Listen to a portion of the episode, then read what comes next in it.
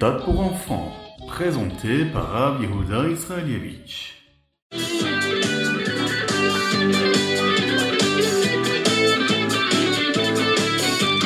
Bonjour à tous, infiniment heureux de vous retrouver pour partager avec vous le Chitat du jour. Aujourd'hui nous sommes le Yom Shishi.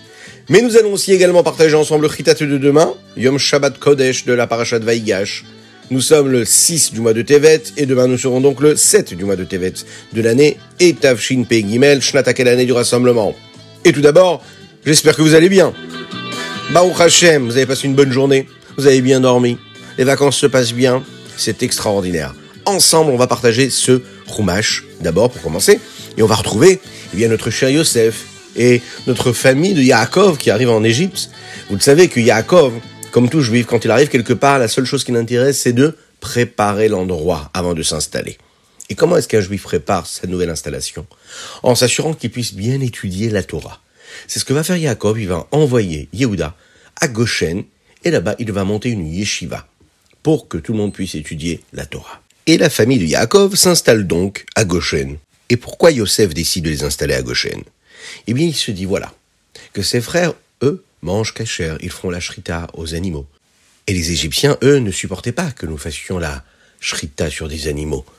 Donc, il leur a donné cette terre-là en disant voilà, voilà que c'est une terre qui est bien pour les troupeaux, et puisque mes frères sont des bergers, je vais leur donner une ville qui correspond avec des terres pour leurs animaux. Et en plus, elle n'est pas trop proche de la ville principale de l'Égypte. Ils seront tranquilles et ils pourront prier comme ils veulent, étudier comme ils veulent, et évoluer comme un bon peuple normalement. Yosef vient chez Paro et il vient avec lui avec cinq de ses frères, ce qui ne paraissait pas trop fort, afin que Paro n'ait pas trop envie de les prendre dans sa propre armée. Ils vont dire à Paro exactement ce que Yosef leur a demandé de dire. Voilà, c'est une année de famine. Il n'y a pas de quoi faire manger les animaux. Et la ville de Goshen, elle correspond bien à leurs besoins. Donc on te demande, Paro, de nous laisser vivre dans la ville de Goshen. Et de cette façon-là, ils ont pu faire passer le message à Paro. Paro a accepté et tout s'est bien passé. Mais pendant ce temps-là, en Égypte, on était encore en pleine famine. Les gens n'avaient plus beaucoup d'argent. Les gens n'avaient plus beaucoup de nourriture. Il n'y avait plus de pain.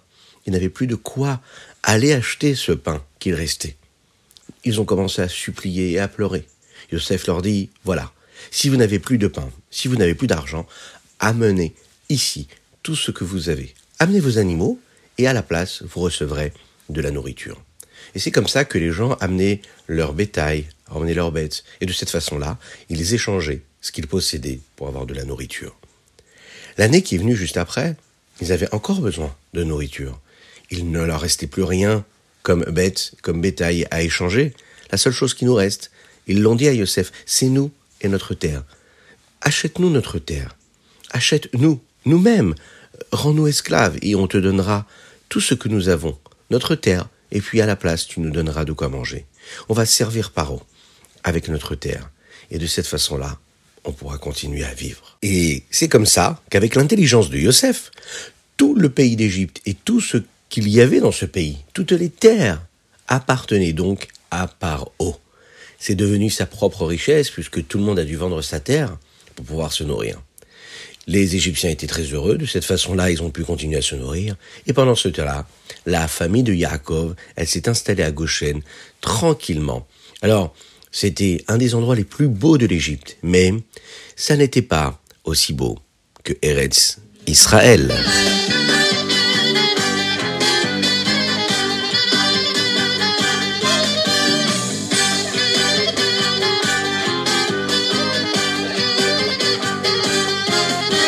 Et nous passons tout de suite au Teilim aujourd'hui, Teilim du sixième jour de mois de Tevet.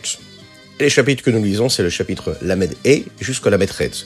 Dans un des versets du chapitre 35, Lamed E, le premier, le texte nous dit comme ça. Kol atzmotai tomana. C'est-à-dire que tout le corps de l'homme fait des louanges à Dieu. Vous le savez, nous le disons d'ailleurs dans la tefila de Shabbat, ce verset-là, dans le Nishmat Kol Chai. Qu'est-ce que cela veut dire Que tous les os doivent dire les louanges à Hachem, que tout son corps doive dire les louanges à Dieu? Eh bien, cela veut dire que quand on étudie la Torah, vous avez remarqué, on a envie de bouger. Quand on fait la tfila, par exemple, on a envie de bouger. Qu'est-ce qui se passe? Parce qu'en fait, la neshama qui est en nous, elle a besoin de vibrer, elle veut s'attacher à Hachem. Donc elle bouge. Et quand on prie, on doit prier avec de la chayout, avec de la vitalité. On ne doit pas rester comme ça, sans bouger. On doit vivre cela. Hein on doit vivre de toutes les parties de notre corps. Le Baal Shem Tov avait l'habitude de comparer cela à un homme, par exemple, Shalom, que Dieu nous en préserve, qui est en train de, de se noyer. Alors qu'est-ce qu'il fait? Il bouge dans tous les sens pour essayer de se sauver. Quand on fait la tefila, on est aussi en train d'essayer de se sauver de l'exil dans lequel on se trouve.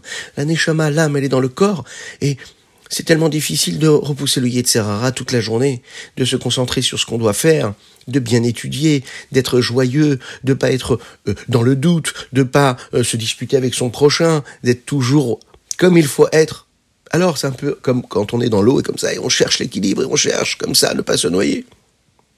Et quand on bouge de cette façon-là, le Baal disait, c'est l'aneshama qui éprouve ce besoin-là de retrouver de l'oxygène, l'oxygène de la sainteté, l'oxygène que l'aneshama, elle, elle a besoin d'avoir. Et dans le Teilim de demain, qui est la septième partie du mois de, de Tevet, nous allons lire du 39e chapitre au 44e. La tête au même Dalet. Et là, on parle d'un autre verset, qui est très joli, et on va voir comment le rabbi Shalom Dovber, le Rachab, qui était le père du rabbi Yosef Yitzhak, qui lui était le beau-père du rabbi de Lubavitch actuel, le verset dit comme ça Ach betzelem italer ish. L'homme dans la vie de tous les jours est comparé à cet homme qui va dans l'obscurité et qui ne voit pas de lumière. Oui, mais voilà, quand on se lève le matin, on a toujours cette petite force qui nous aide à nous lever, à faire ce que l'on doit faire, à accomplir la Torah, les mitzvot, à être heureux, à être joyeux, à être souriant, à bien se comporter. Cette petite force-là qui nous pousse à faire tout ce que nous devons faire, c'est une force que Dieu nous donne tous les jours. Et le Rabbi Rachab, Rabbi Shalom Dover nous explique que c'est ce tselem-là. Ce tselem, c'est une force particulière qui aide le juif à accomplir la Torah et à faire ce qu'il doit faire. Des fois, c'est une pensée. On se lève avec une pensée, on se dit génial, je vais passer une bonne journée. Parfois, c'est avec un sentiment, une émotion. On sent qu'on est heureux de le faire. Parfois, nous l'avons pas, ce sentiment-là. Parfois, il faut se bousculer un petit peu, il faut se forcer un petit peu. Mais il faut savoir que notre neshama, notre âme, elle, elle entend cela. Et elle va penser comme il faut. Elle va mettre les bonnes pensées qui vont nous permettre de faire les belles choses, qui vont nous encourager à bien nous comporter et à être dans une véritable simra, la joie de la mitzvah.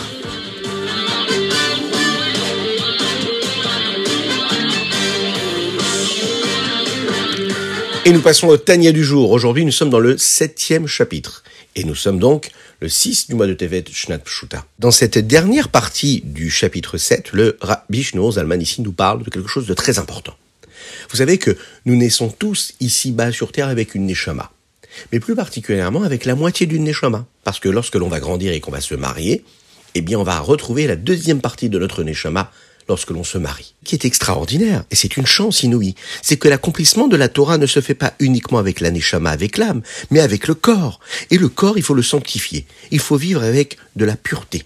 C'est-à-dire qu'avec tous les membres de notre corps, nous devons sanctifier le nom d'Hachem. Tout ce que nous faisons avec doit être vécu comme il faut. Si on éprouve quelque chose avec notre corps du côté de la sainteté, eh bien, on est en train de le sanctifier.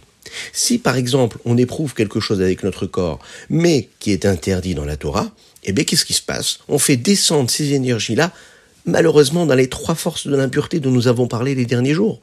Et là c'est très compliqué ensuite pour relever ces énergies-là, ces étincelles divines. C'est la raison pour laquelle on doit toujours faire tout ce qu'il faut pour être du côté de la Gdusha, du côté de la sainteté. Dans le deuxième Tania du jour, à savoir celui de demain, de Shabbat, le Père écrète, le huitième chapitre, on nous parle par exemple de ce qu'un homme peut faire quand il mange une nourriture qui n'est pas cachère, que Dieu nous en préserve. Même s'il ne sait pas que ce n'est pas cachère. Et peut-être qu'ensuite il a fait la tfila, il a prié, ou parfois il a étudié avec beaucoup de vitalité. Maintenant cette force il a eu comment? Ben Parce qu'il a mangé de la nourriture. Mais cette nourriture-là, elle n'était pas cachère. Alors, ça reste quelque chose d'interdit. Vous vous souvenez ce que nous avons dit les derniers jours? Que ce qui est assourd, ça veut dire quelque chose qui est prisonnier. Et si c'est prisonnier, ça veut dire que ça ne peut pas être libéré. Donc comment est-ce que je peux transformer dans la gdoucha, dans la sainteté, cela? Étant donné que cette nourriture-là était interdite à la consommation et qu'elle provenait des trois écorces de l'impureté, Et jusqu'à ce que Mashiach vienne, on ne pourra pas transformer cette énergie en Gdusha, en sainteté. Vous connaissez cette magnifique histoire de Reb Shmuel Munkach.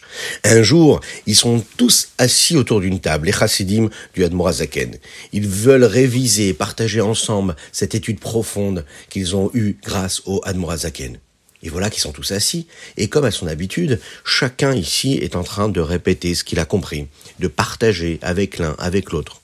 Et en général, à la fin de l'étude, on a l'habitude d'amener un plat pour manger un petit peu et faire un peu les chaïm, comme un bon farbrengen.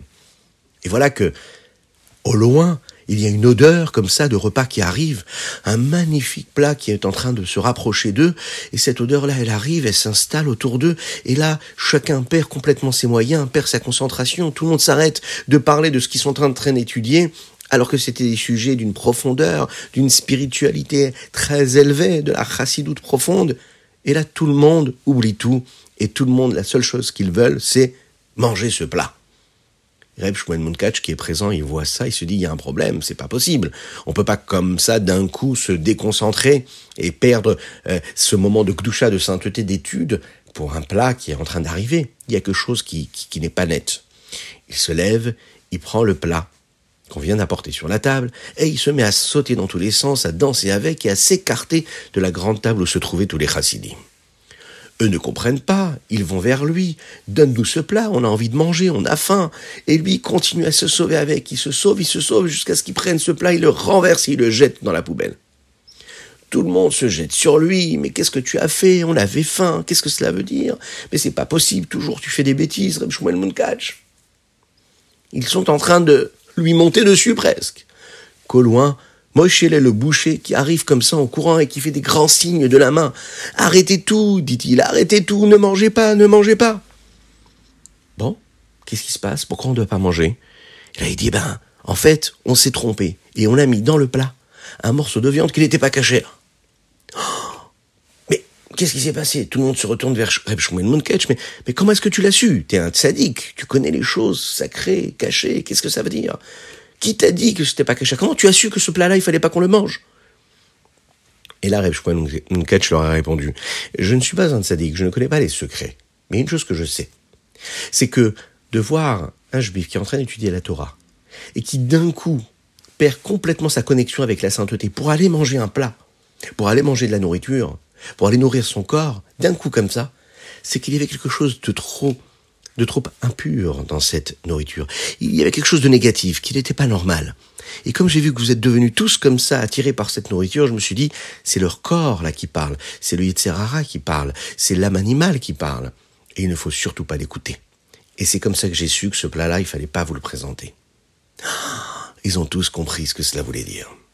Et nous Eh bien nous, ça nous parle. C'est-à-dire que quand on sent qu'on est trop attiré par quelque chose, eh bien cela veut dire que ça peut être sûrement négatif et qu'il faut se concentrer sur quelque chose de beaucoup plus kadosh, de beaucoup plus sain. Et de cette façon-là, on se rapproche vraiment de Dieu dans tous les domaines, même dans la nourriture et dans tout ce que l'on éprouve dans la vie de tous les jours.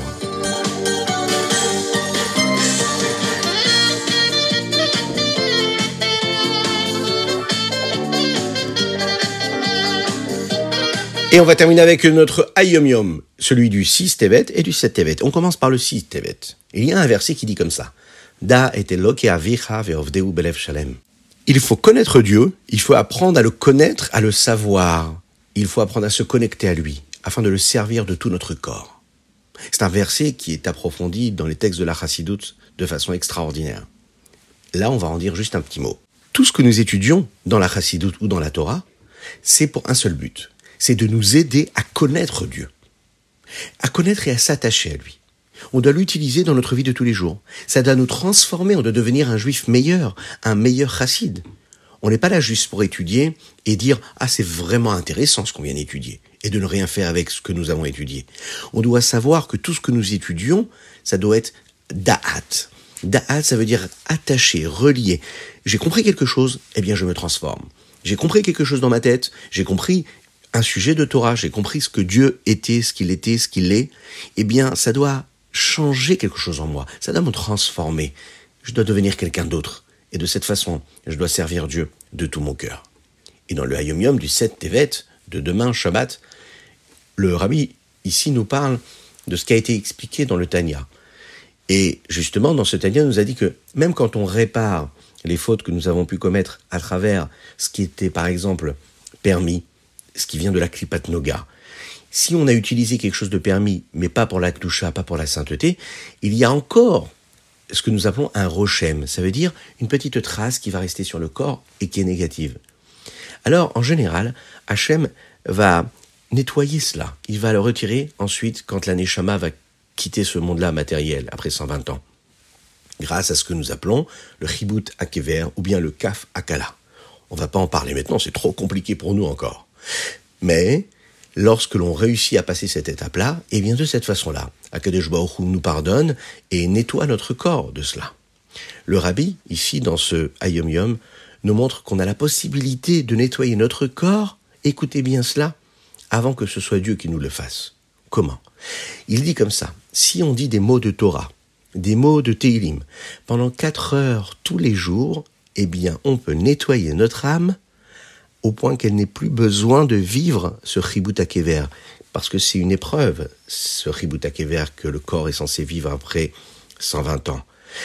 Le fait de dire, par exemple, des mots de Torah pendant quatre heures, le fait d'apprendre des Mishnayot Baalpé, des Mishnayot par cœur, ou des Teilim, autant que ce soit possible pour nous, eh bien ça protège l'âme de tout ce qu'elle pourrait ressentir au moment de la punition du Kaf Akala.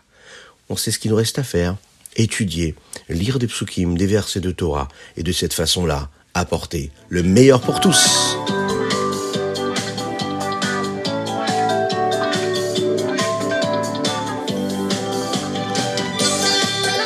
Et voilà, c'était le Tania du jour. J'espère que vous avez passé un bon moment. N'hésitez pas à le partager. N'hésitez pas à le partager avec vos amis, à vous inscrire au groupe. Je vous rappelle qu'il est très important de faire cette dédicace. Cette dédicace-là, elle nous permet eh bien, de soutenir encore, de diffuser encore de la Torah et des mitzvot.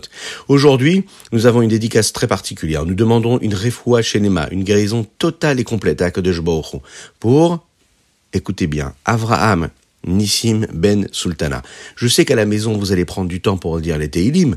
Eh bien, pensez à Avraham Nissim Ben Sultana, qu'Hachem lui envoie une refoua shelema, totale et complète dans tous les domaines, matériels et spirituels, qui puisse se lever, chanter, danser très rapidement, Bezrat Hashem. Et je sais aussi que vous avez la possibilité de penser très très très fort à vos proches, à vos amis, à vos familles qui eux aussi ont besoin. Et vous les enfants, vous savez qu'avec le souffle de votre bouche, vous avez la possibilité de transformer tout ce qui a été décidé dans le ciel et de faire en sorte que nous puissions être toujours dans la joie, la gaieté, la tranquillité, la sérénité et la sainteté la plus totale. Je rappelle aussi que nous étudions pour la réfoua chez de notre cher Sheina Tzipora Batraya Yochevet, qu'Hachem lui envoie une véritable réfoua chez à très bientôt. Shabbat Shalom et que Dieu vous bénisse.